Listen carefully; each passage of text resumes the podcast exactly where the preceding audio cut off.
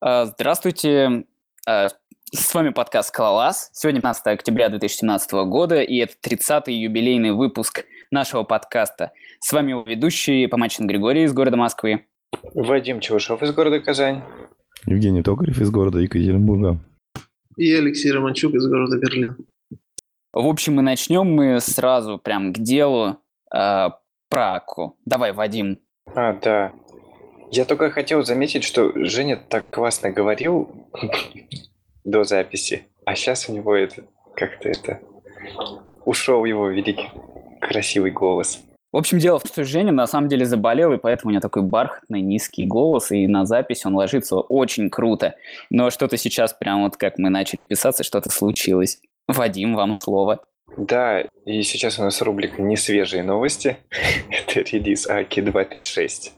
Собственно, что там интересного? Из интересного это поддержка 9 Java, поддержка Java конкурент Flow в стримах, э, также там превью Акатайпе Топе, если кто-то начал пользоваться, и оно появилось для персистенции, для кластера, для distributed data. Ну, я так понимаю, для ремоутинга оно до этого появилось. Да, ну и они всегда предупреждают, что могут поменять. Да, и, наверное, из самого интересного, первый релиз э, кластера для с поддержкой э, нескольких дата-центров. По сути, а вот что это значит с поддержкой нескольких дата-центров? Ну, как бы, вот судя по записи, все, что это значит, э, у тебя добавляется опция, ну вот типа как роли, куда ты указываешь, э, в каком дата-центре твоя нода, у, тебя, у тебя добавляются конфигурации к этому, то есть ты можешь, я так понял, файлур детектор поставить разный, ну, то есть, если у тебя хербиты в рамках одного дата-центра ну, должны ходить ну, в рамках одного времени, то между дата-центрами она может быть больше. И то есть вот, вот так ты можешь использовать это.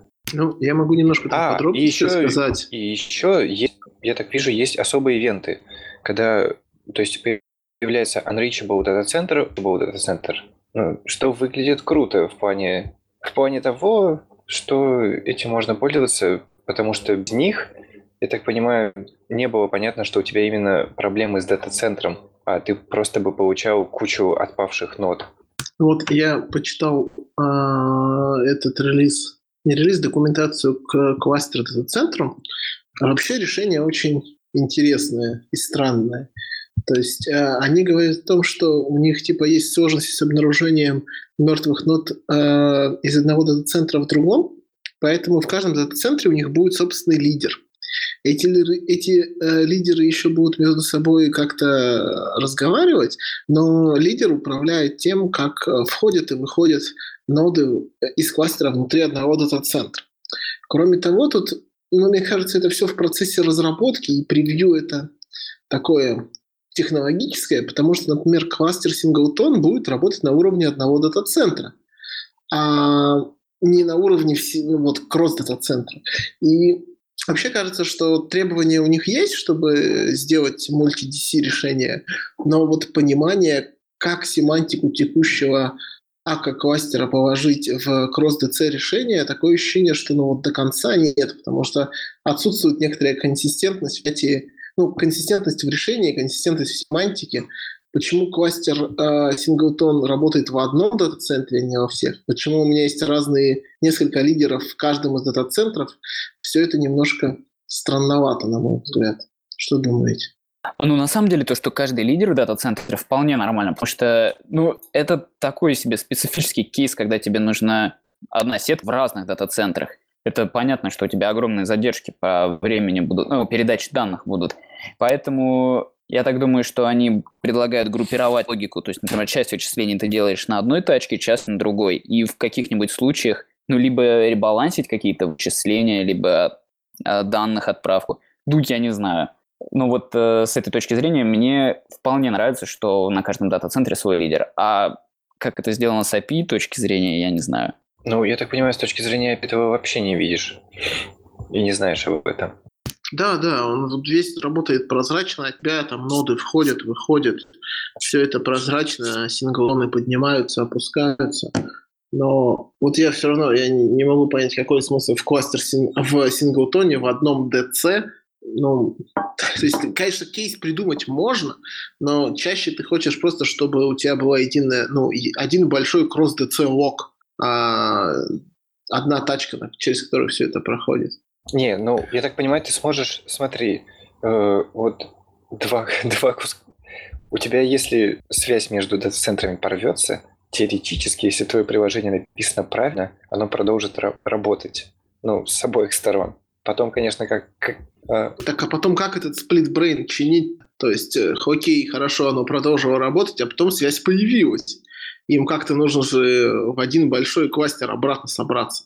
Ну, я так думаю, ты ловишь этот ивент и вот так вот ручками резовишь. Может быть, этого еще нету, какой-нибудь recovery API должен быть дополнительный.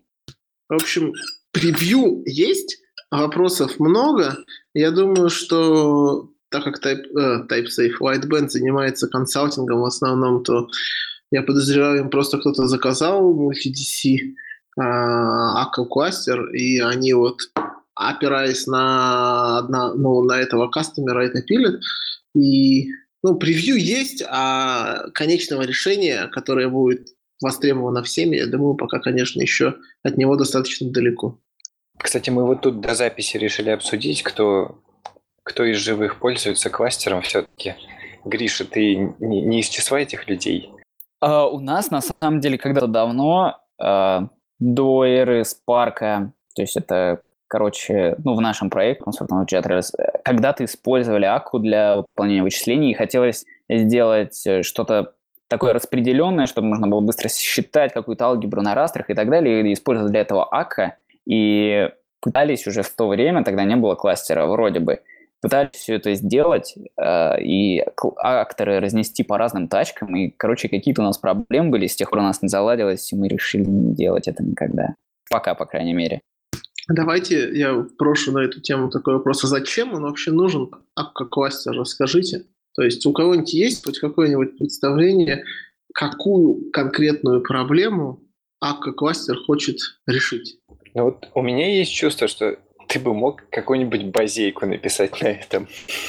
А я вот думал, что они хотят просто Spark свой сделать. Я думал, что кластер нужен для того, чтобы просто удаленные а, акторы связывать. Ну, у тебя есть для этого ремоутинг. Ну да, поэтому я не знаю. Вот, кстати, да, я до этого уже сказал. Э, у меня такая ситуация, что у меня в проекте используется на самом деле кластер, но он используется в таком виде, где вот ремоутинга вполне хватит. Там просто ребята очень быстро запрототипировали и решили, что им нужен будет кластер.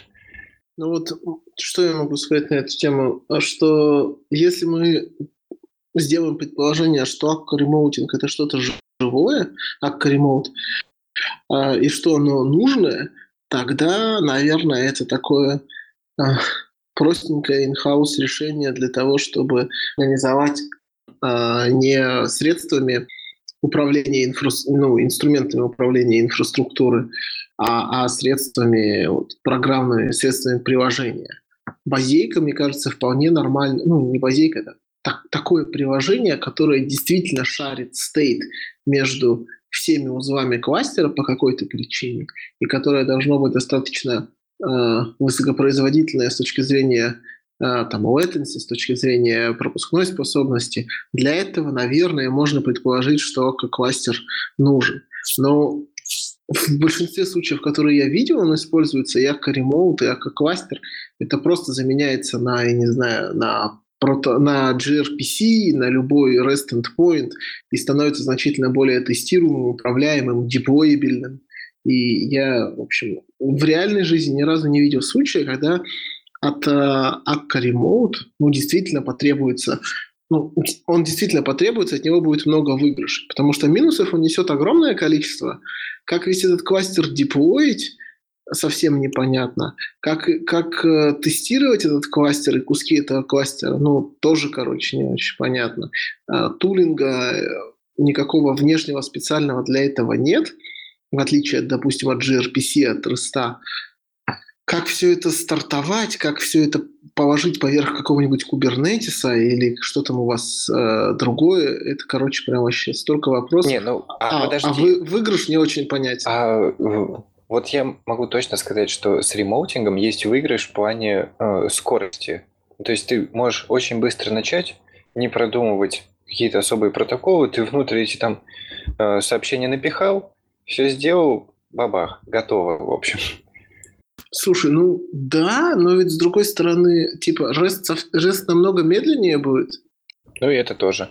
Ну, я не знаю. Мне кажется, что, ну, может быть. Ну, ты можешь взять также gRPC, ты можешь также взять Drift. Бах-бах-бах, напихал, и... Ну, вот с gRPC-то то Но- но с ты не будешь брать. быстро. Не, ну да, но все-таки Почему? есть... Drift, Ты- Drift, ну, ну, дрифт, плохой? типа, да, он старый, там, а мне модный, Ну, хоро- ну хорошо, давай gRPC суп- супер быстрый, супер э, маленький, все генерит, все синхронно внутри. Ну, наверное, кстати, скала сервера нет для, для gRPC, не знаю, есть. или- Ну и плюс, ну небольшой плюс. Тебе не надо будет вот именно низкоуровневые, ну как, вот которые базовые вещи для кластерного взаимодействия твоих систем описывать. Ну там теоретически, конечно, не надо, то есть у тебя есть то, что мембер поднялся и все такое. Но вот по факту, вот в том виде, в котором мне пришлось им пользоваться, этих сообщений, в общем-то, недостаточно. То есть в любом случае, допустим, если у меня поднимается нода, э, и у меня появляется, ну, типа, мембер поднялся, в любом случае этот мембер э, должен пройти неко- некоторую ини- инициализацию, и он там досылает информацию, что у него происходит. И вот, вот в этом моменте, мне кажется, довольно странным. И одновременно не странным. То есть э, информации о чистых месседже AKI довольно мало на самом деле. У тебя есть протокол сверху. Вот, не знаю, понятно, непонятно. А, и еще из минусов, кстати, вот у меня ребята жаловались, которые разворачивают. Самый огромный минус вот этого АК-кластера, то, что все тачки должны тор- ну, выставлять эти порты. И, собственно, получается б- большая проблема, когда ты это разворачиваешь. То есть они все должны быть видны друг другу. Ну да, это определенное ограничение на инфраструктуру, которую ты, к сожалению, ну, должен принять. А как вы деплоите э, распределенные экосистемы? Пусть давайте не будем говорить про кластер, пусть будет ремоутинга. Как вы деплоите? И мне вот просто интересно, я никогда этим не занимался особо. То есть это докер-контейнеры или это что-то другое? Ну, допустим, это докер-контейнеры. Ну, тут без разницы. Э, Ну, то есть это, положим, Kubernetes, он там все сам айпишники присваивает, и внутри а, Аки э, разрезовывается все автоматически. Ну вот, допустим, это не Kubernetes. Проблема с кластером, кстати, который, я не знаю, я не смотрел, мне просто было лень. У нас, скажем так, нет особой проблем разверстки. Ну вот, кроме вот этой, то, что ребята просто жалуются, что им неудобно вот это. Так они это все, не знаю, на чем, на каких-то скриптах разворачивают, черт знает где, на докерах. Так, я забыл. А, да, если у тебя нода стартует, ей нужно явно указать, а, а, то есть то есть адрес м, сидов. И если вспоминать приложения, которые я раньше делал, то, конечно, не делал супер такие распределенные. Но, в общем-то, если у тебя есть э, удаленное взаимодействие, у тебя сначала твое приложение стартует, потом оно где-то там находит э, твой этот, ну, куда ему обратиться, мастер, не знаю, другое. Ну и только потом все запускается. Здесь же, в общем случае, когда ты кластером начинаешь пользоваться, такой бац, у тебя взял конфиги Аги, ищет сид-ноду, и по факту тебе вот надо это прососать вот так через твои конфиги, что, по-моему, довольно неудобно. Или вы не поняли, о чем я? Ну, ты говоришь о том, что есть проблема с тем, что ты должен заранее указать сид-ноду, хотя, в общем, может быть ситуация, что ты об этом не знаешь. А об этой Да, да, и, ну не знаю, если ты использовал какой-нибудь консуль или что-нибудь такое, я, я не видел, чтобы там можно было, ну, довольно просто и удобно это сделать. Это можно, я так понимаю, только сначала установить приложение, там обратиться к консулу, намандить вот этот конфиг и подсунуть его кластеру, ну, на уровне сток. Слушайте, ну, мне кажется, что вообще идея всего как кластера, она как раз в том, чтобы любые приложения, ну, приложения, построенные на нем, можно быть, было деплоить без даунтайма и не разворачивая новую копию кластера, а эволюционируя текущую. Потому что если, мы, если вы берете АК-кластер и деплоите его разворачивание нового кластера, тогда вам АК-кластер не нужен ну, совсем. А, потому что у вас там а, автомати... если возьмете Kubernetes, у вас и rollback будет работать, у вас там всякие health-чеки будут работать. А, если мы представим, что АК-кластер это действительно как база данных, мы же не деплоим новую версию базы данных сбоку, а потом мигрируем все. Мы потихоньку добавляем новых нод, там, ну, как-нибудь перебалансируется и так далее.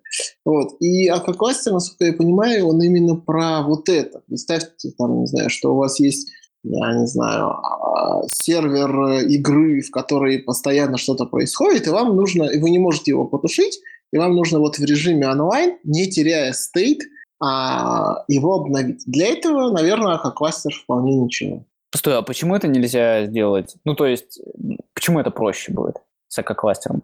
А, потому что у тебя а, вот этот вот процесс DPO сам по себе должен быть достаточно, мне кажется, должен быть достаточно большой частью а, твоей логики приложения, и вывод новых нот. Ну, а в АК-кластере а, предоставляет достаточно я затрудняюсь сказать удобное, но какое-то API для того, чтобы можно было реагировать на факты ввода-вывода нот и соответствующим образом там что-то перебалансировать, данные как-то переструктурировать, индексы какие-нибудь переделывать. Мне кажется, мы сейчас в такой ситуации, когда как бы мы знаем, что не очень хотим этим пользоваться, но сами себя убеждаем, что это неплохая штука вообще.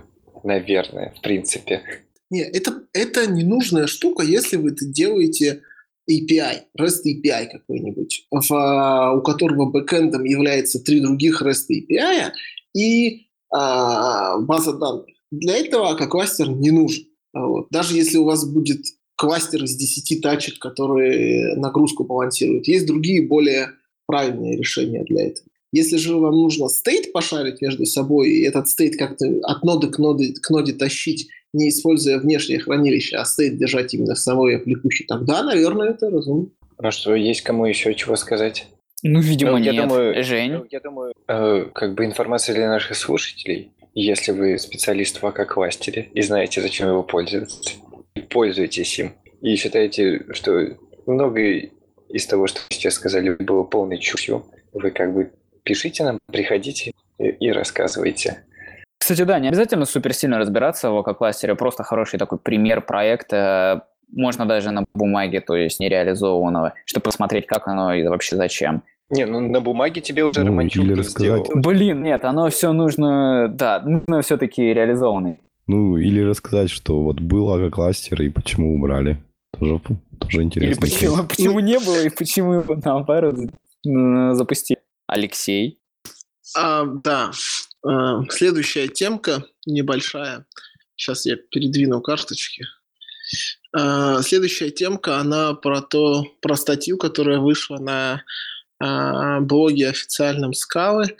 Она про то, что мы, в общем, анонсируем, что ребята из Скалы анонсируют roadmap к тому, чтобы макросы сделать неэкспериментальными. В этом подкасте мы очень много уже разговаривали с вами, ребята, про макросы. У нас были гости, которые нам рассказывали про макросы, у нас были ведущие, есть ведущие, которые рассказывают нам про макросы. Чем, почему статья интересная? А, я ее вот ознакомился перед выпуском прямо, и оказалась крутая статья. Она рассказывает о том, а, во-первых, она рассказывает историю макросов в скале. Это может ответить на вопросы, почему мы сейчас имеем то, что имеем, почему оно выглядит так, как выглядит. Оно рассказывает текущее состояние скала макросов. А, ну, и, под скала макросами я не конкретный пакет имею в виду, там, скала макрос, а макросы в языке скала. Вот. И оно рассказывает о том, что, мы, что собирается сообщество делать для того, чтобы макросы из э, достаточно крутой фичи, которая есть сейчас, но которая находится в экспериментальном статусе, а, перевести в неэкспериментальный статус. Вот. Э, почитайте, там есть ссылки на некоторые сипы, там есть... Э, ну, мне больше понравилась, конечно, история, потому что я не очень э, хорошо знаком с кава-макросами и с тем, как они развивались, просто у меня как-то не было места, где их применить. Читайте, И если вам есть что сказать, там может там есть отсылка к тому, где они принимают фидбэк, если, если вам есть чем поделиться. А вот у меня такой вопрос. А помните, недавно Бурмако завел новый репозиторий Scala Macros или что-то такое было? И он был пустой. Ну, это вот и будет э, А, он, уже, он, 3. он уже давно не пустой. Вот. А, и он и не был пустым. На самом деле, просто мастер-ветка была пустая, и был а, pull request в этот а, репозиторий от самого Бурмака, который он запушил а, спустя некоторое время после нашего после нашей беседы с ним тут в подкасте. По-моему, через неделю, что ли, через полторы он уже все положил в мастере, оно там уже как бы висит. Но разработка была не очень активна этого репозитория. Хотя, возможно, она просто велась на других каких-то соседних ветках, либо локально, либо что-то А я роде. правильно понял, что это было Scala Macros, Scala Macros, так ведь? Все Но верно. его сейчас нету. Ну, видимо, он будет просто называться scala.macros, версия 3, судя по А. этой статье. Я смотрю в статье, он ушел теперь в Center организацию. В общем-то, они, они там и написали, что они как бы вот э, э, будут как проект вести э, в скаут-центре, и как бы несколько заинтересованных сторон есть. Вот как бы команда Бурмака, и PFL, там Lightband, и может еще кто-то. И вот будут, как бы они написали именно план, что вот, например, в 2.12 они экспериментируют с э, плагином компилятора, а, В доте там другая команда а, пытается в, компилё- в компилятор это добавить. В э, IntelliJ планирует там как бы э, на каком-то этапе подключиться, чтобы до- добавить как бы возможность экспандить макросы в это в идее. Вот. И как бы вот в скале 2.13 они будут э, экспериментировать, пока не застабилизируется. И, наконец, вот в скале 2.14 сделают, что это, наконец, стабильные макросы. И при этом задеприкейтят э, Scala Reflect.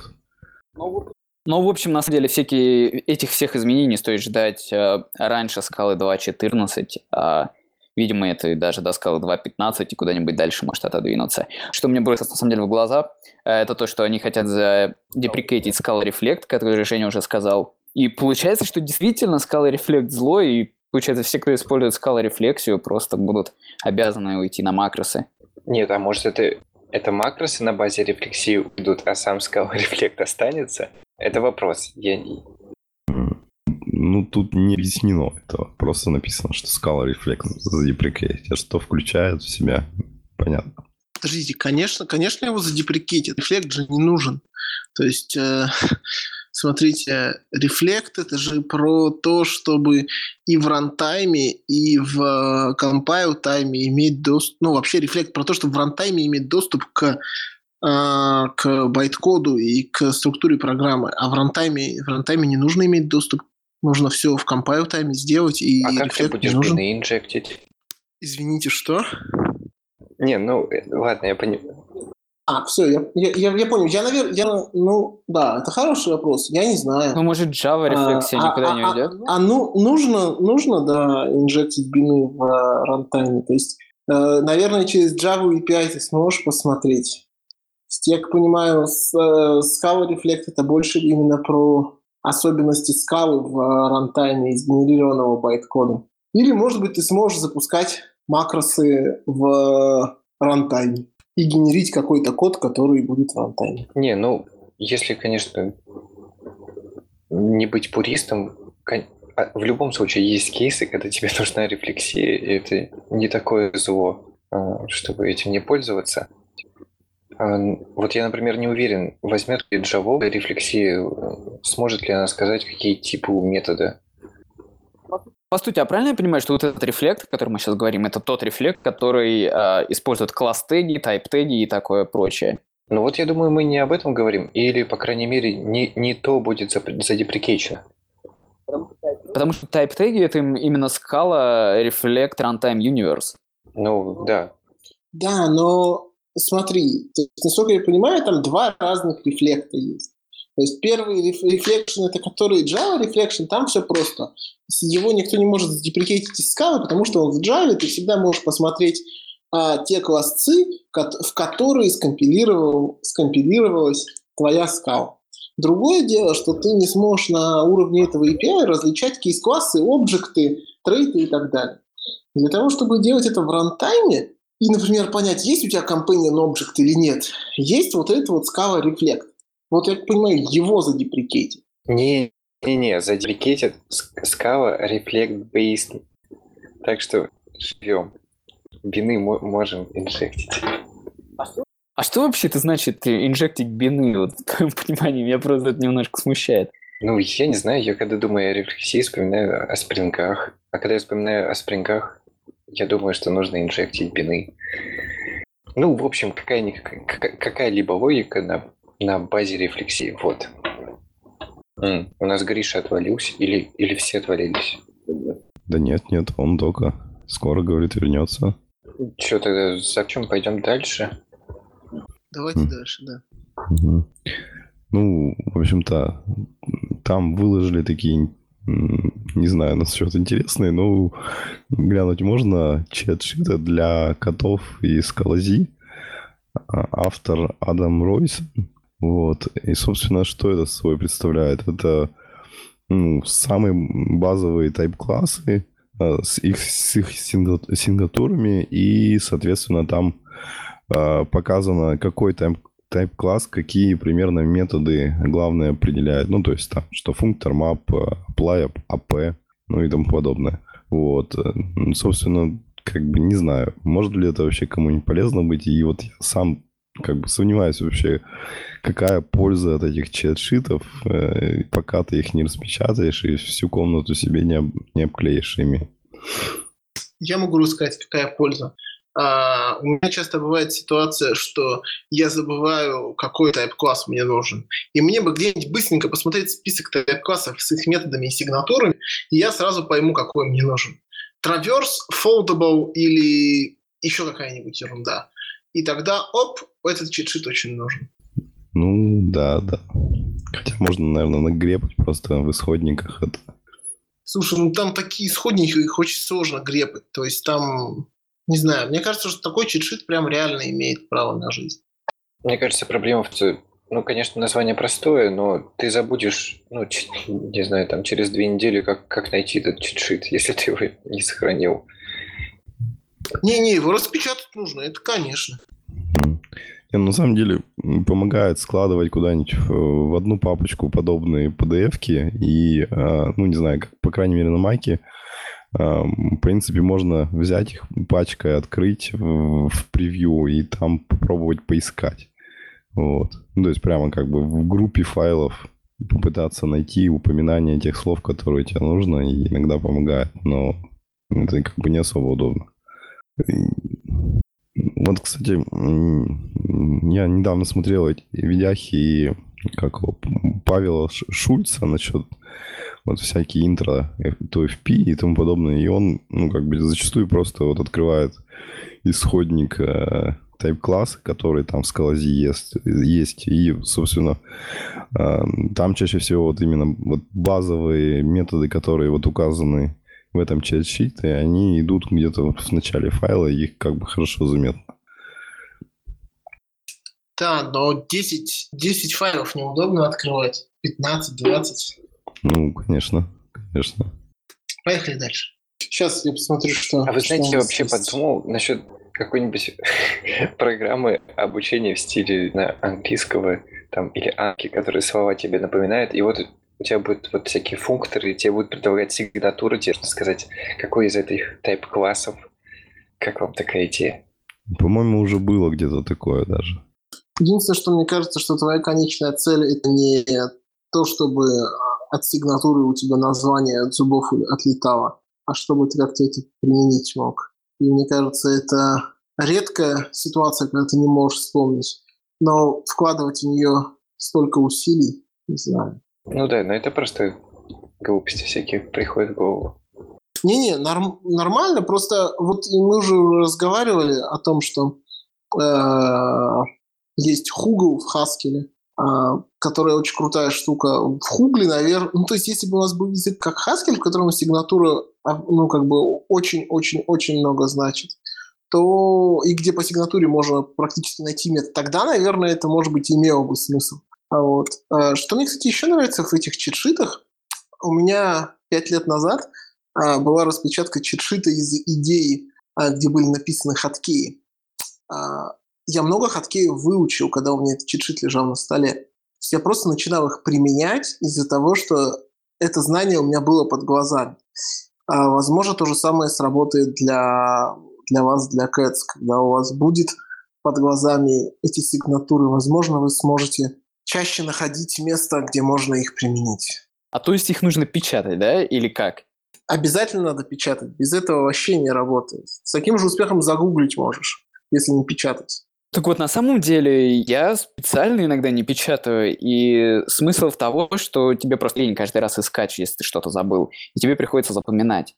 Мне кажется, это более простой способ найти. То есть ты, ты знаешь, что это здесь, здесь, здесь, хоп, посмотрел, и, и все. Можешь, там, не знаю, подчеркнуть, если ты чаще всего забываешь это название. То есть это такой... Мне кажется, это инструмент процесса обучения это нужно на какое-то время, а потом хоп, через три месяца, конечно, тебе этот чит-шит не нужен. И те два тайп-класса, которые ты не запомнил, ты вспомнишь. Гриша, пока тебя не было, я уже предложил сделать карточки для запоминания. Как тебе? А, на самом деле есть такой, я пользуюсь э, штукой, чтобы организовывать, например, задачки или так далее. Ну, потому что вот в Trello, например, есть э, такая проблема, что вот эти вот карточки. Конечно, вроде как это Kanban стайл доска, она прикольная, да, но когда карточек становится очень много, и они кому-то там назначаются, кто-то их сделал, они, в общем, перетаскиваются и все время меняют свое положение. И мне удобно, когда все списком. Я пользуюсь workflow такая штука. Она тоже не идеальная, это тоже какашка в некотором смысле, но у них э, очень прикольно реализована подсказка с чит-щитами. То есть это просто дополнительный слой, который ты можешь нажать комбинацию клавиш просто на клаве, и выскочит такая подсказочка со всеми чит-щитами. И ты можешь ее двигать, менять размер и так далее, и она будет висеть где-то сбоку э, твоего списка твоих задач и списка всего. Вот. И просто ты берешь и дергаешь, и перемещаешь по всему экрану, э, ставишь ей нужный размер и прячешь туда, куда тебе удобно. И мне очень нравится, когда вот таким образом хоткеи э, подсказывают, потому что очень просто в таком случае запомнить. Нет или что, вам не нравится? Не, я просто ни, никогда не видел. Не, прикольно штуку. звучит. Ну, короче, считайте еще одна борда, еще одна карточка такая, только которая не в отдельной колоночке, а которую можно просто сверху по э, всему экрану возить и менять ее места. Круто. Григорий, управляйте. А, так, да. Двигаемся тогда, получается, дальше к фичу. Итак, Вадим. Да, я открываю на случай, если там что-то еще есть. Ну, на самом деле нет. Вся новость в том, что вышел финч 016 Milestone 3. И там есть автоматический э, поддержка, автоматическая поддержка скаловых фьючеров, а не только твиттеровых. Ну, в общем, прикольно, но на самом деле так себе фиговина, потому что если у тебя если у тебя вот в твой твиттер стек скаловые фьючеры все-таки зашли, э, то они на самом деле не где-то вот у тебя вот там наверху на поверхности. И а, ну, то есть, например, это слик, и на базе слика ты делаешь еще что-то. И тебе приходится уже там их конвертить, поэтому тебе придется взять э, эти bijection, и эта штучка тебе не сильно поможет. Ну, а так, нормальная фигня. Ну, то есть это получается, чтобы для упростить ознакомление с фреймворком, а потом уже переходить на Ну, кстати, фьючер. да. Поехали дальше. Женя, или тебе нужно... Так, не-не, в общем, есть такой сайт Functional Works, там джоб-борда, где постят всякие вакансии э, с разными функциональными языками. И тут они неожиданно выложили такую статейку, как исследование маркета вот как бы э, функциональных языков. Вот. Ну, честно говоря, очень сомнительно, потому что что-то там опять GitHub, э, э, Stack Share и Stack Overflow Popularity. Ну, и как-то, видимо, они со своими данными это все смачили. Вот. И, собственно, там что интересно – что как бы Паскали, э, значит, ну, GitHub, ну, как бы сложно тут как бы смотреть, есть ли польза, но Паскали как бы э, в среднем там э, из всех функциональных языков больше всего pull реквестов вот, и как бы намечается рост примерно в 40%. Вот. При этом как бы сразу за скалой раст идет э, с большим ростом, но с меньшим количеством pull реквестов и потом эликсир. Вот. А, и причем у эликсира самый такой крутой рост, там 72%. Вот. А, значит, э, еще что интересно, там есть как бы диаграммка, где показано а, количество компаний, которые а, как бы упоминают ну, вот эти функциональные языки в свои, в, ну, как бы в свои, как часть своего стека. И, собственно, вот Паскале там у них типа 277 компаний, а по тому же эликсиру, который идет сразу за, ним, э, за ней, там уже 82 компании всего. А Haskell 21. Вот. А потом там сравнивается размер Reddit сообществ. А, соответственно, там самое большое сообщество это GoLang, потом раз, потом Haskell, а потом уже Scala идет. Вот, значит, ну, Stack Overflow Popularity, я думаю, все уже там это видели.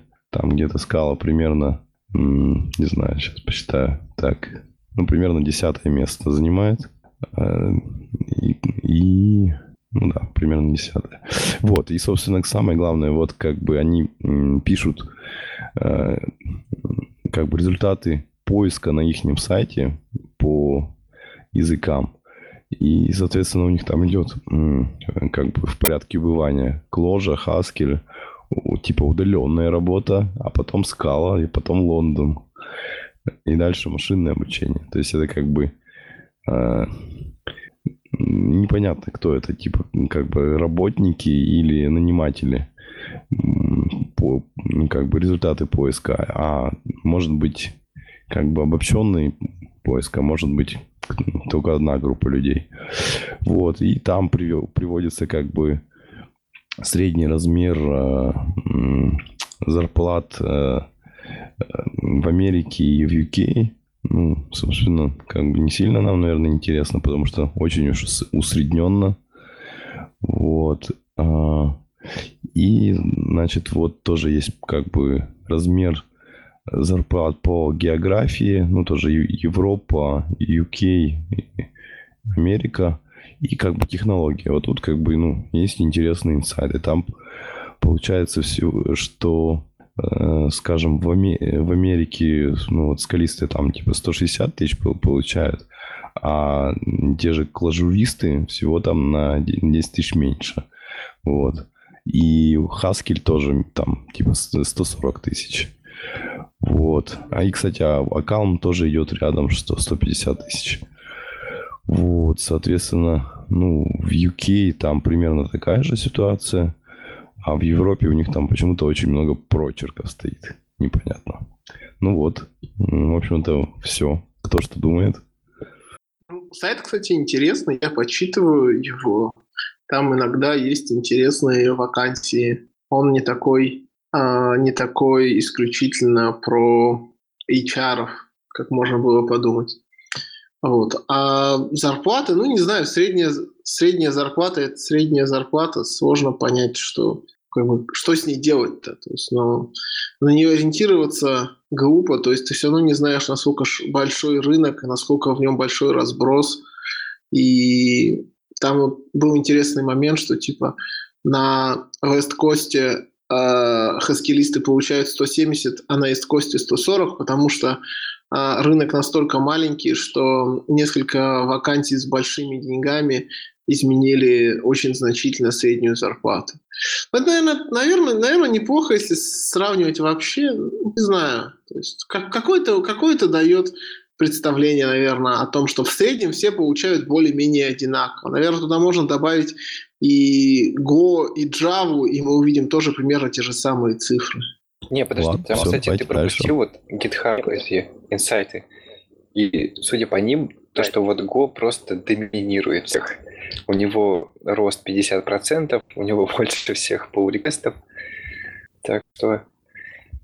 Конечно, Go новый PHP теперь, ну, без негативного, без негативной окраски, то есть это действительно новый язык, который сейчас доминирует всех, всех и вся по массовости. Не значит, что он самый классный, но он самый массовый сейчас, конечно. Окей, поехали тогда дальше. И я, пока мы тут говорили о исследовании э, рынка, я тут э, почему-то каждый раз, когда я думаю о чит-щитах и о э, всяких таких м, приспособлениях для помощи в разработке, я часто почему-то вспоминаю, вот как я, например, первый раз э, знакомился с Hadoop стеком, и мне было абсолютно, например, непонятно, как и почему. Вот, ну, например, э, просто он, если вот не знать, как и почему он устроен, то выглядит нереально глупо, потому что у тебя там какие-то там ноды, ты когда хочешь, ну, у тебя есть HDFS, она как-то там работает, у тебя есть там MapReduce, э, какая-то тоже, у тебя есть YARN, короче, какая-то прибамбасина. В общем, все непонятно, да, выглядит все абсолютно нелепой архитектурой, все сверхтяжелое. Самое забавное, что, например, в одних доках пишется, что там HDFS это, в принципе, это база данных, но, в принципе, это FS, и у тебя возникает разрыв мозгов, когда первый раз ты ставишь HBase, и ты понимаешь, что HBase, она базируется на DFS. Ну, может быть, у меня так было, когда я первый раз знакомился э, с вот этим всем стеком, и возникает полная каша, потому что тебе нужны еще зукиперы для HBase. HBase — это база данных, которая хранит свои данные на HDFS, которая, в принципе, тоже база данных, и у тебя есть какие-то... У HBase свой MapReduce, э, Hadoop умеет сам работать со своими MapReduce и так далее. И вообще, как вы думаете, нужны, нужно составлять вот документацию. То есть не документация, а именно гайды, либо тутеры, либо там примеры. Не просто какого-то проекта, да, в случае, если это а, какая-нибудь библиотека, набор библиотек, либо язык, это все как-то более-менее понятно. А когда идет а, что-то такое комплексное, набор каких-то тяжеловесных вещей, вы никогда не думали о том, как это лучше подавать? Потому что вот сейчас, да, как бы тебе это не подавали, это, получается, будет тропа через кровь. Тебе придется, придется сначала просто принять и поверить а, разработчикам, что вот да, вот так вот надо, а потом ты только поймешь причины, по которой архитектура была такая построена. А в каком случае ты проходишь другой тропы? Просто, мне кажется, во всех случаях э, разница лишь в длине этой тропы. Ну да, и смысл, короче, ее минимизировать. Ну, например, вот чит-читы, когда появляются, да, это, ну, нереально быстро помогает тебе ознакомиться с библиотекой, если, конечно, в случае кацы с Колози, это, конечно, если ты понимаешь приблизительно хотя бы сигнатуры методов там и так далее, и какие-то абстракции. Ну вот, это та же боль и есть. То есть, если тебе просто выдать этот чит-шит и дать э, документацию какую-то с Кавази или Cats, и ты вчера программировал на питоне, э, то вот она, боль и страдания, какие-то функторы, какие-то монады, какие-то траверсы. Все в этих V, F и в G обмазано зачем-то. Дайте мне лист интеджеров просуммировать. Вот. Какие-то полугруппы, какие-то моноиды. Вот. Это все бесполезная ерунда. А ну, мотивация, ну, слушай, ну, проблема же она не в тех, кто пишет документацию. Проблема же она всегда в тех, кто ее не читает.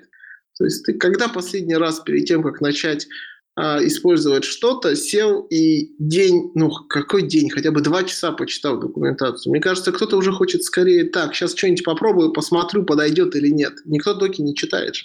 Доки начинают читать, когда что-то не работает. Да, да, да, именно. То есть ни, никто, ну то есть, и, конечно, вот ты спрашиваешь, какие должны быть доки, а, для того, чтобы не было боли и страдания. Доки должны быть прочитаны. Это просто в, цитаты. Блин, ну не... просто... Да, это вот это хорошо сказано, мне нравится. Э, это название выпуска. Ну, окей, да, ну, ну правда ведь, ребята, ну, ну вот представьте, вот тебе сейчас дадут какую-нибудь, вот у меня крутая библиотека для того, чтобы там Spark соединить, я не знаю, там с REST API, вот, и вот, короче, там есть доки, там PDF на 50 страниц. Ты такой, так, квикстарт, все, дальше я сам. А, так же и будет. Кстати, у меня, да, есть контраргумент. Вот есть доки питона, да, я не люблю на питоне писать. Мне не нравятся доки питона, потому что они всегда валяются, падают. Но в плане того, как они организованы, мне нравится, потому что там есть, например, описание функции, да, подробное ее описание и пример, да, то есть ты можешь взять Ctrl-C, Ctrl-V, хоп, она заработала, и ты проверил, как это что-то работает. Поэтому питоновскую доку-то я читал, хотя я его не люблю. Ну, искал, например, доку. Слушай, ну, а я вот, у меня есть противоположное чувство про питон. А, короче, есть, когда ты найдешь какую-то функцию, которая тебе нужна, все хорошо. Но когда ты хочешь разобраться с тем, как, допустим, с файлами работать на питоне, как их открывать, закрывать и так далее, то почему-то нет никакой общей секции. Есть 55 методов, а описание того, там, что, где какие файловые дескрипторы, как, какой принцип работы, когда что надо закрывать, вот этой вводной части нигде нет. Ну или не было там 5 лет назад, когда я смотрел. Ну да, но к чему я все-таки веду, что все-таки какие-то демо-проекты все же нужны. И, например, ну не знаю, мне бы очень помогло в свое время, если бы... Сейчас вроде уже появились эти всякие документации, примеры того же Hadoop и так далее, но в свое время там Паскале, например, было не найти нормального примера, чтобы все работало. Оно было либо очень-очень outdated, либо что-то еще такое. Мне нравится, что тенденция к примерам, к такому тулингу идет, что как бы сообщество начинает заботиться о языке. Да, ты прав. Пример, короче, когда все работает, очень важен, но он, к сожалению, не объясняет тебе, почему сделано так. Ты же начал с того, что было бы круто, чтобы тебе кто-то объяснил, зачем нужен Yarn, зачем нужен MapReduce, зачем нужен поверх всего этого HBase, а, но никакой пример тебе этого не объяснит, кроме текста. Да, я забыл добавить, что сейчас, к счастью, просто это все более-менее стабилизировалось, и сейчас хотя бы пример рабочий можно запустить просто. Слушай, мне кажется, ты просто научился. Я, я думаю, что сейчас миллиард примеров э, устаревших, устаревших, я не знаю, устаревшего Hadoop, устаревшего HBase, я не знаю, там менялось API у них или нет, скорее всего, конечно, нет. Но есть куча старых неправильных примеров, которые нужно сейчас уже делать по-другому, и ты просто научился этому. Это не мир изменился, ты научился. Проклятие. Да, и вот проблема, как, как эти знания передавать. Потому что, ну, вот Гриша научился, а если кому-то новому надо научиться, непонятно как. Ладно, все, Мика, поехали тогда к учебнику по теории категорий на русском.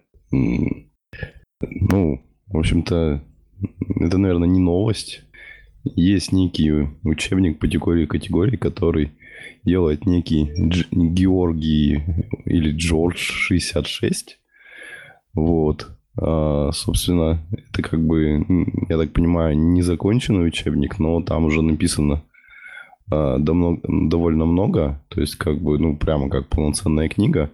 И, в общем-то, суть именно в том, что как бы учебник ориентирован на людей, которые как бы, ну, программисты, а, которые как бы не математики. И вот, собственно, там примерно около 20 глав, вполне на русском языке с как бы более-менее понятными примерами э, как бы описывается. Ну, не знаю, я пока не читал, я так пристал.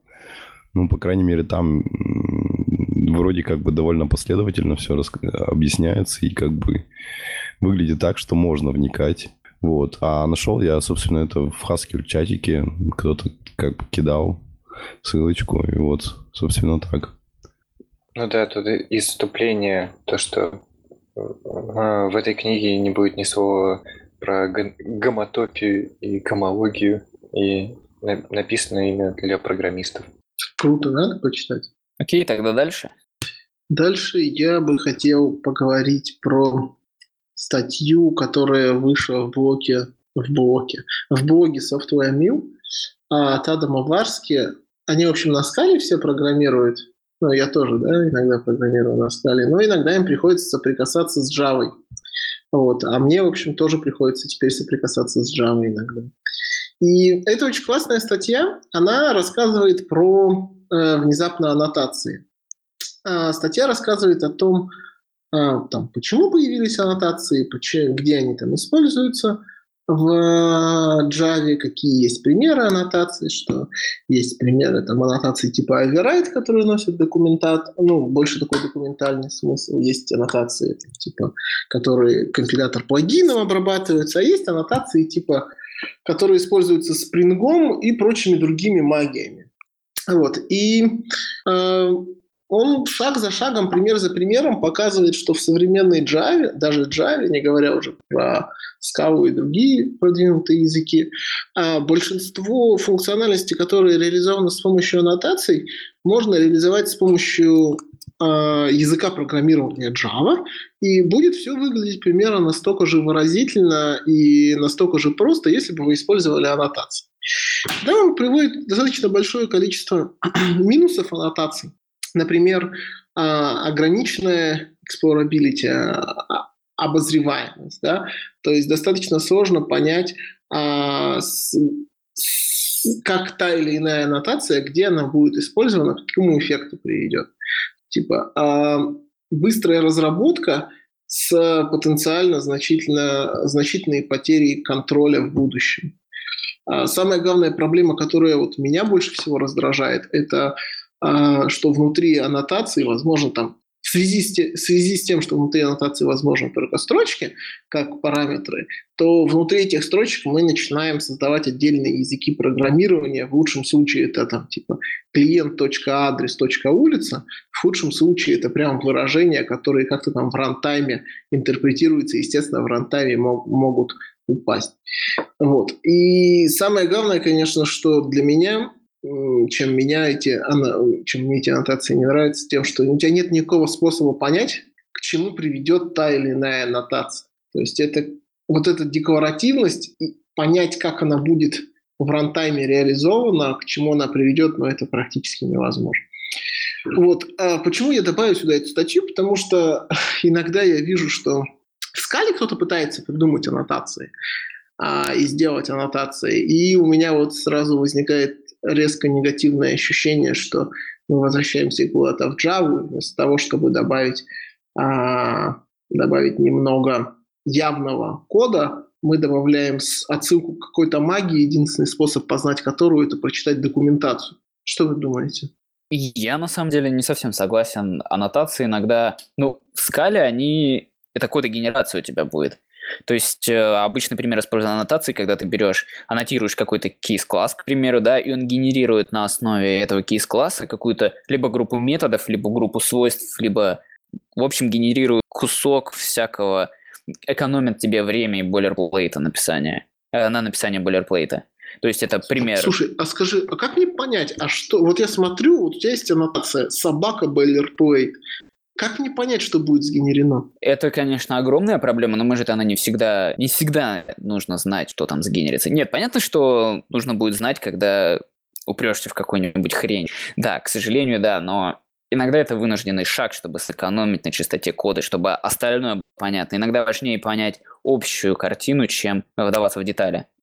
Ну, нет, так, наверное, все слова правильные, просто я прям представляю ситуацию, ты приходишь в проект новый, у тебя там есть класс клиент, и у него сверху стоит аннотация boilerplate, и в скобочках написано тип small. И ты такой, и к чему же это приведет, интересно? Приведет к более гуглению, поиску документации человека, который написал эту аннотацию. К сожалению. Да, возможно, даже к телесным повреждениям того, кто написал. А, да, но, блин, я вот э, все же использовал их. И иногда использую. И, ну, это не идеальное решение, но иногда оно лучше, чем писать и копипастить. Так, а ты попадал в ситуацию, когда ты находишь такую аннотацию? Не когда ты классный написал а, свои пять супер понятных аннотаций с десятью понятными параметрами, как их конфигурировать, потому что все, что мы пишем, оно все классное и понятное. А вот чужие ты находил такие? Конечно, например, тот же фристайл. Вот это фри аннотация и теглess аннотация – это просто кромешный ад. Ой, да. Ну, окей. то есть это абсолютно непонятно будет, да. Но после того, как ты вникнешь в то, что они генерируют всегда одну и ту же штуку, ну, в целом. И один раз разобравшись, это реально экономит огромное количество бойлерплейта. С другой стороны, мне просто фри потом и теглас оно не пригодилось после того, как я во всем этом разобрался. Но я, в общем, согласен, и мое мнение, что нужен важный баланс. Иногда аннотации реально заходят, иногда они просто бесполезны, когда все пытаешься зааннотировать, даже то, что не нужно. Иногда можно что-то сгенерировать, пользуя тот же SBT, используя ну, вот этот подход, который Майлз Сабин использует для генерации э, кучи функций арности определенной. Он просто генерирует количество кода во время компиляции э, прямо из БТ. Вот. И тут важен баланс. Надо понимать, что да, понятно, что это вводит дополнительные непонятки. Это user experience очень сильно рушит а, именно вникание в проект первое, но потом это может окупиться. Поэтому у меня, короче, нету сильного мнения, на самом деле, на этот счет. Но я считаю, что баланс нужен. И, и вот скала аннотация, они же все же просто генерация кода. Как, как э, я не знаю, это, в общем, не такое большое, но оно тоже зло, согласен. Ну, с чем угодно можно переборщить, и это будет плохо. И в плане вопроса Алексея я подумал, э, наверное же ситуация, когда ты работаешь чужим кодом, она не всегда так... Я думаю, она в общих случаях может быть не замечательной. И она именно не происходит, когда ты такой читал-читал, и тут направился на аннотацию, и такой, эх, и теперь ты потратил несколько дней изучая это. Я думаю... На самом деле именно так и происходит. Потому что даже читая... Ну, у меня так было... Ну, даже да. читая примеры, То например, есть- того же Cats, Cats, ты... э, ой, не Cats, а фристайла, да, ты вот читаешь пример, да, и тут ты вдруг втыкаешь, что вот тут есть аннотация фри, а что она делает, нигде в документации не сказано. Тебе приходится лезть в код, а код генерирует непонятную фигню с кучей типов с дырками. И ты такой, ну отлично, что же дальше? Не, ну это, я так понимаю, это чисто у вас ака- академический интерес понять, что она делает. Э, и- Нет, Не-не, нет, подожди, ну функционал, вот что она у- У генерирует. меня, да, у меня, например, были э, там, работы с одним фреймворком, и там, типа, хоп, все обмазано аннотациями. А, точнее, не так. Ты такой заходишь в код, а, видишь метод, а у него 5 аннотаций. И ты такой думаешь, что? Это, а что же каждая из них делает? А действительно ли они нужны? А как бы мне эту аннотацию с другой аннотацией связать? А зависит ли одна от другой? И на что она может повлиять? И причем имена у них, они же такие не супер очевидные всегда. То есть это, конечно, проблема больше Java, я согласен. Но э, вообще вот эта вот проблема попытки добавить э, больше магии в Java, она, короче, мне вот эта вот тенденция добавления магии, она не очень нравится. Потому что в Твиттере к, в комментах к этому посту, э, к анонсу, был, был, был классный пример. Написано, что типа а, аннотация это тогда, когда вы хотите JavaScript, но программируете на Java. То есть очень много магии, а, найти, понять ее практически, ну, понять, какой код отвечает и обработать аннотацию очень сложно. И вы, в общем, вы в ловушке, потому что понять невозможно, разобраться невозможно, как использовать невозможно. Единственный выход – это читать документацию. Тогда непонятно, зачем ну- нужен статически типизированный язык, если по-простому разобраться с кодом я не могу. Ну, понимаешь, тут все же я считаю, что важен баланс в этом плане. Иногда стоит использовать, иногда это реально полезно. Потому что это большой вопрос, что проще тебе заглянуть один раз в документацию в этом случае, если аннотация реально к месту, да, и понять вот, что она делает. Либо прочитать там 500 строк кода, которые генерируются аннотацией. я тут как-то это... Так можно Мне же и вспомнилась доку- твоя золотая фраза сегодняшняя про то, как- какая должна быть хорошая документация. Ее надо читать. Ну, нет, Алексей очень сильно прав про э, хейт аннотации, потому что это, ну, это и рушит и стиль вообще, они вообще стипные какие-то, это просто вообще собачка и какое-то там слово. И даже пусть оно там будет отлично документировано, все равно это будет магия инкапсулированная куда-то. Мне, например, поэтому достаточно сильно нравится подход Шейплиса, а не сырых макросов а, с клиентской стороны, потому что, короче, я могу понять, что происходит на достаточно высоком уровне, и у меня есть какой-то способ обозреть код, который за этой аннотацией скрывается. Ну, тут как бы, наверное, вкусовщина, я согласен. То есть, э, наверное, есть классные аннотации. Наверное, если вы работаете все время над э, в одной доменной области, и эта доменная область очень но эта доменная область всем очевидна, например, если вы фигачите на фристайле, тогда, наверное, фри будет к месту. Но пытаться все, ну не все, много даже запихнуть в аннотации, мне кажется, это должно быть какое-то исключение. То есть, блин, к сожалению, мне пришлось использовать аннотацию. То есть, как, бы, как избавиться от бойлерплейта, не, при, не применяя аннотации, конечно, ну вот, непонятно. подождите. А, отличный Ну. пример аннотации, полезных аннотаций, это вот Cersei. И у нее вот эти JSON Codec Generators. А, потому что по факту тебе нужно для полуавтоматического вывода, тебе нужно просто определить анкодер для кейс-класса, да, и декодер. Чтобы это сделать, тебе нужно написать val анкодер равно анкодер там от типа T и декодер, декодер типа T. И что делает аннотация? Она просто тебе в компаньон дописывает вот эти две строчки. И тут предельно ясно, что оно делает, и как бы это пример вот удобного использования аннотации. Она не лишняя, она экономит boilerplate. А- а- Подожди, подожди, а, а- а как мне понятно, что А, она ну делает? просто оно, Вот я такой вижу аннотацию, кодик, и как, как я могу она понять, что она генерирует кодеки. а коды генерируются просто. Не-не-не, как, понять? В документацию гляну. Но либо если ты используешь IntelliJ IDEA, ты можешь залезть в этот макрос и посмотреть, что же он генерирует.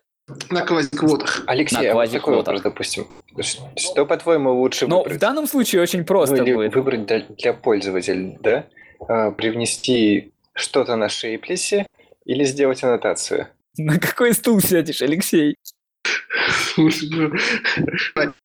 все зависит. Я, ну, зависит, конечно, зависит. То есть, э, я не знаю.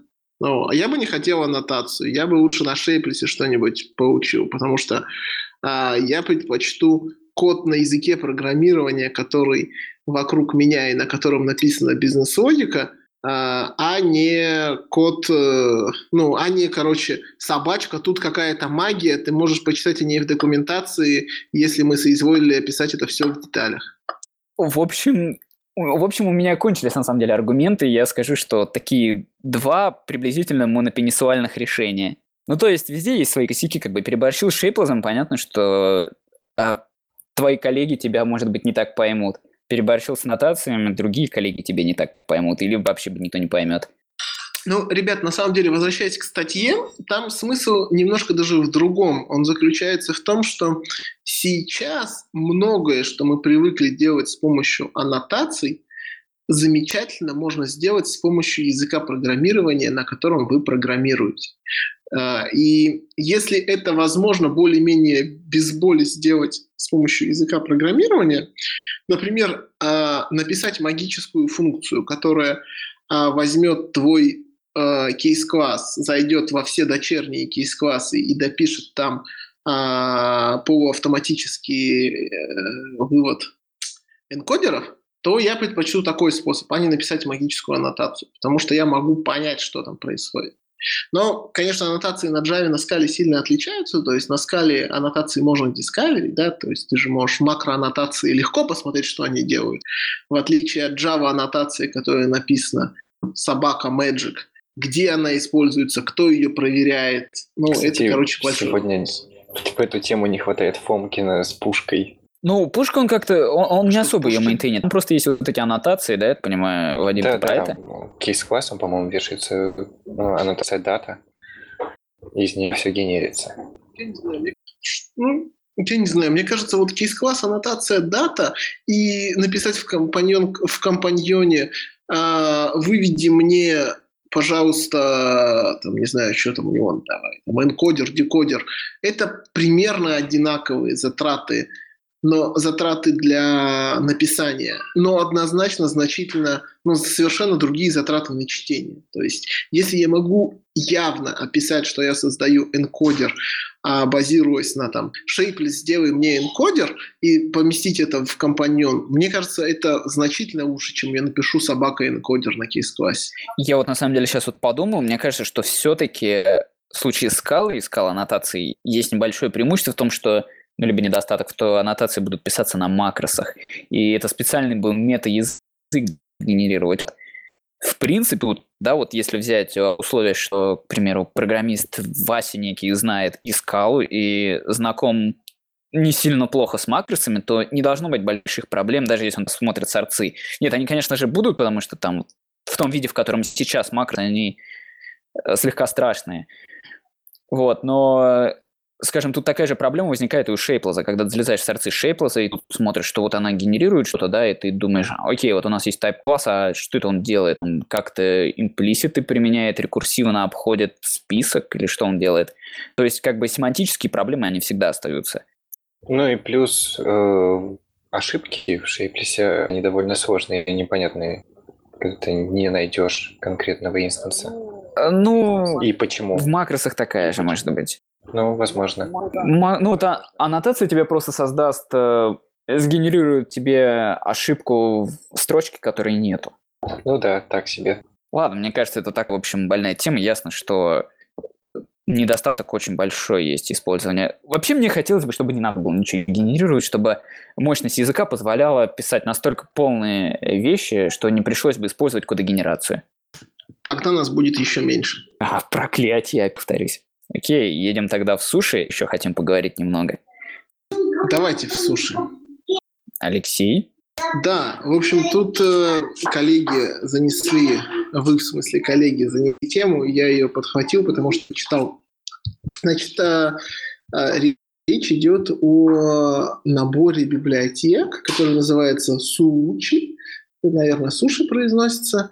Вот. Э, это набор библиотек, который предназначен для того, чтобы строить э, распределенные системы. И это набор библиотек, которые... Сейчас, минутку. Да ладно, ты не стесняйся на самом деле. Мне даже прикалывает, а нашим подписчикам, возможно, прикалывает. А вот не зря я отживал насчет начала прошлого выпуска. А что там Ну, такое? я, я на самом деле хотел, чтобы Романчук заново записал вот это вс- вступление, и мы бы это слепили. Но получилось фигово и оставили так. Окей, я, я вернулся, да, а, до- дочь, дочь осталась за дверью. А, значит, э, это набор библиотек, э, как я понял, которые позволяют э, реализовать некоторые простейшие действия для построения распределенных систем, а, такие как, например, партиционирование на основе консистентного хеширования, э, репликацию, синхронную репликацию между желаемым количеством нод, э, выполнение редюс операции на нескольких нодах. И, в общем, вся эта функциональность доступна для любого количества gRPC бэкэнда. Есть, как я понимаю, вы можете а, реализовать какой-то сервис а, на базе большого количества downstream сервисов, а для того, чтобы реализовать, в общем, саму его в полном объеме, вам, вам бы потребовалось партиционирование, вам бы потребовалась репликация, вам бы потребовалось как-то агрегировать результаты с некоторых нод. И вот это вот все вам может позволить э, сделать легко. Это вот библиотека под названием Суш. Ну, например, я не знаю, вы хотите, вы хотите написать распределенную базу данных, у вас есть э, 150, там, какое-то количество нод, которые отвечают за хранение, и вот вы хотите key-value сделать, и у вас э, downstream нода это key-value, а вы хотите сделать запрос вида а, «поищи мне все ключи по префиксу». Вот вы берете, отправляете э, запрос этот «поищи мне по префиксу» на каждую э, ноду по даунстриму, а результаты должны сагрегировать. И вот для того, чтобы результаты сагрегировать с каждой ноды, и представить в виде одного большого результата, у вас есть такой агрегационный фр- фреймворк здесь. То же самое, например, при записи. Вы хотите сделать репликацию. Здесь тоже есть э, какие-то алгоритмы, которые позволят сделать репликацию. То же самое с партиционированием. То есть такие самые базовые вещи, которые вам потребовалось бы сделать для построения распределенной системы. Без завязки на то, что эта распределенная система будет делать. Э, вот такая Ты история. вот, подожди, ты так позитивно об этом рассказываешь, только Ну. что прочитав, и до этого обговорив, что АК-кластер не нужен. Да, да, конечно, все так. Не, ну, слушайте, ну, тут в интре написано, что... Сейчас пытаюсь это найти. Я не помню, я где-то прочитал, что кто-то захотел разобраться с тем, как работают распределенные системы, и поэтому написал вот этот вот, э, вот эту вот штуку. И они там применили э, ее для построения какой-то штуки. Индекс называется. Вот. Ну, почему нет? Все круто. Если у вас такая задача стоит, построить какую-то распределенную, там, очень хитрую базу данных или очень хитрое хранилище, то почему нет?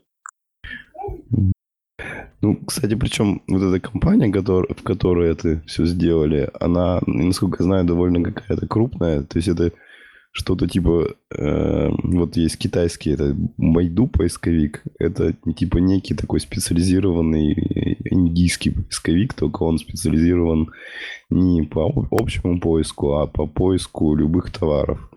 Я вот, насколько помню, просто я где-то, наверное, вот какой-нибудь скала by the Bay видел интервью с, э, ну, ихним, наверное, CTO, который вот рассказывал, как они там это все делают, ну, как бы без привязки этого, как бы к этому фреймворку.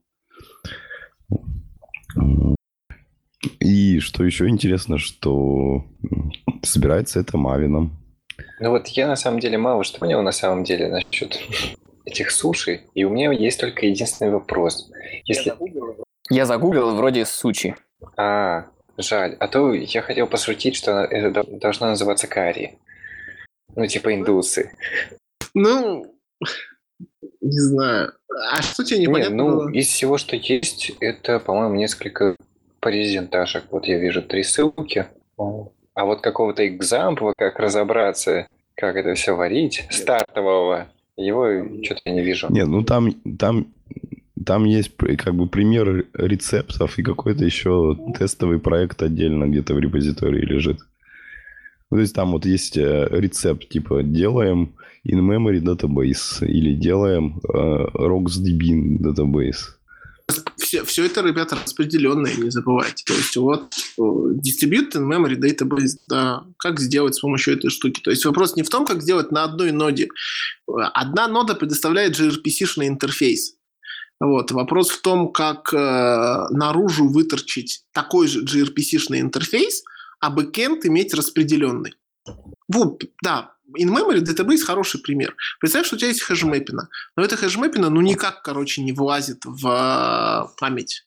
Вот. И вопрос становится простой, короче. Как сделать так, чтобы наружу торчал интерфейс хэшмэпины, а, ну, там, типа, положи, узнай, что есть, и получи по ключу.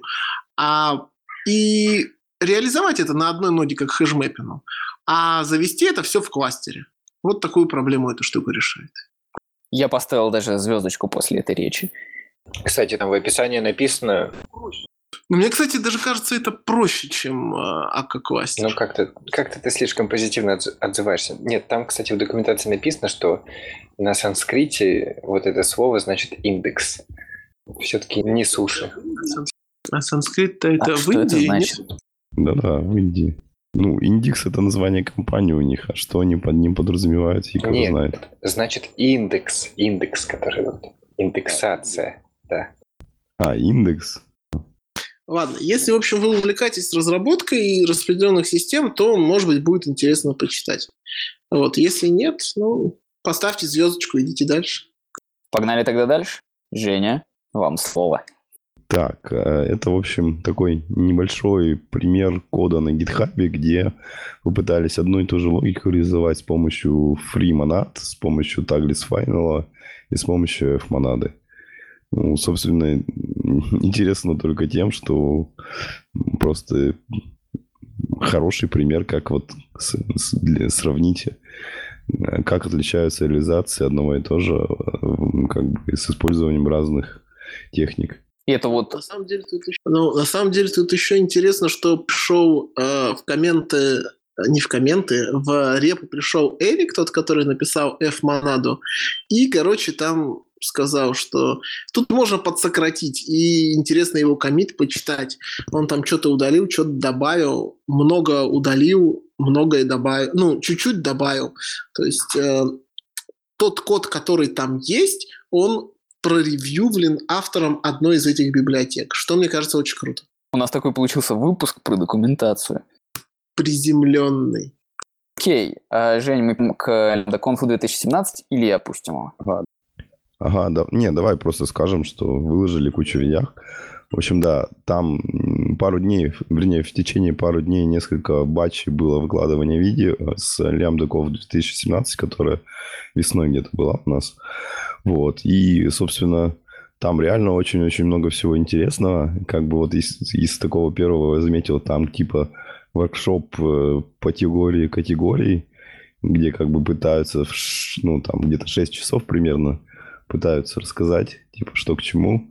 Вот. Потом такой же есть от Павела, Ш- Павела Шульца как бы интро в, в FP на основе скалази. Собственно, там как бы, ну, я вот успел где-то видяшки 2-3 посмотреть. Э, Там, собственно, если кто раньше смотрел его подобные лекции, там как бы особо нового нету. Просто как бы тут у него больше часов, и он как бы более последовательно пытается это все рассказывать. Собственно, ну то есть ну, там реально, наверное, полторы видяшки посвящено просто тому, что он рассказывает, какие в скале есть фичи, которые нужны для функционального программирования. Вот. Ну и там очень-очень много всяких интересных видео по разным темам, там по Haskell и про PureScript и тому подобное. В общем, надо смотреть. И как бы, ну, реально видно, что как бы конференция была такая довольно насыщенная. И наверняка каждому а, там что-нибудь вот Сегодня заинтересовало, я зашел в видос я... посмотреть, и у всех видосов почему-то отключены комментарии. С чем это может вообще связано? С нападениями Голанг разработчиков. Да, спасибо, ты сказал это. А что, есть какая-то история про Голанг разработчиков? Не, ну это типа картинка старая, типа дженерики, они типа, что за хрень он сказал, начинает кидать палками в летающую тарелку. Я, кстати, про Lambda.conf хотел сказать, про их канал на YouTube, что они выкладывают какое-то огромное количество материала, и это материал не из разряда «сейчас я вам расскажу, что такое монад трансформер по-быстренькому» или как for loop работает, а это прям какой-то функциональный хардкор. То есть они в основном, то есть они не связаны с языком, то есть там есть и Haskell, там есть просто теоретические какие-то выступления, и прямо интересно посмотреть. Я прямо буду сейчас скачивать многое. Что, перейдем тогда к следующей полезняшке. А, и следующая полезняшка – это приложение. Это пример проекта на Scala Native. А, то есть это просто репозиторий с примерами, как развернуть свой первый проект на нативе. А, в качестве примера там просто подключены... Э, пример — это использование какой-то сторонней библиотеки, тут это использование Scala.tex, и пример, как писать юнит-тест под Scala Native, то, что давно все хотели, да, и то, что появилось. Вот. Удобно, в принципе, что склонировать, скачать, посмотреть, чтобы не искать в интернетах, э, в поисках проблемы, почему какая-то определенная версия библиотеки не э, собирается под Scala Native, ну, не работает со Scala Native, какая версия работает и так далее для Quick Start это очень полезно. Вот такие приземленные полезняшки у нас. Слушай, сеть-то завезли, нет? Нет.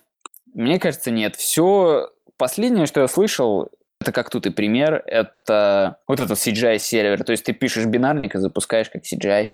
Нет, я хочу сетевой клиент, я не хочу а, сервер. Нет, не знаю. То есть, то есть у меня, мне очень хочется писать command line тулзы на Scala.net.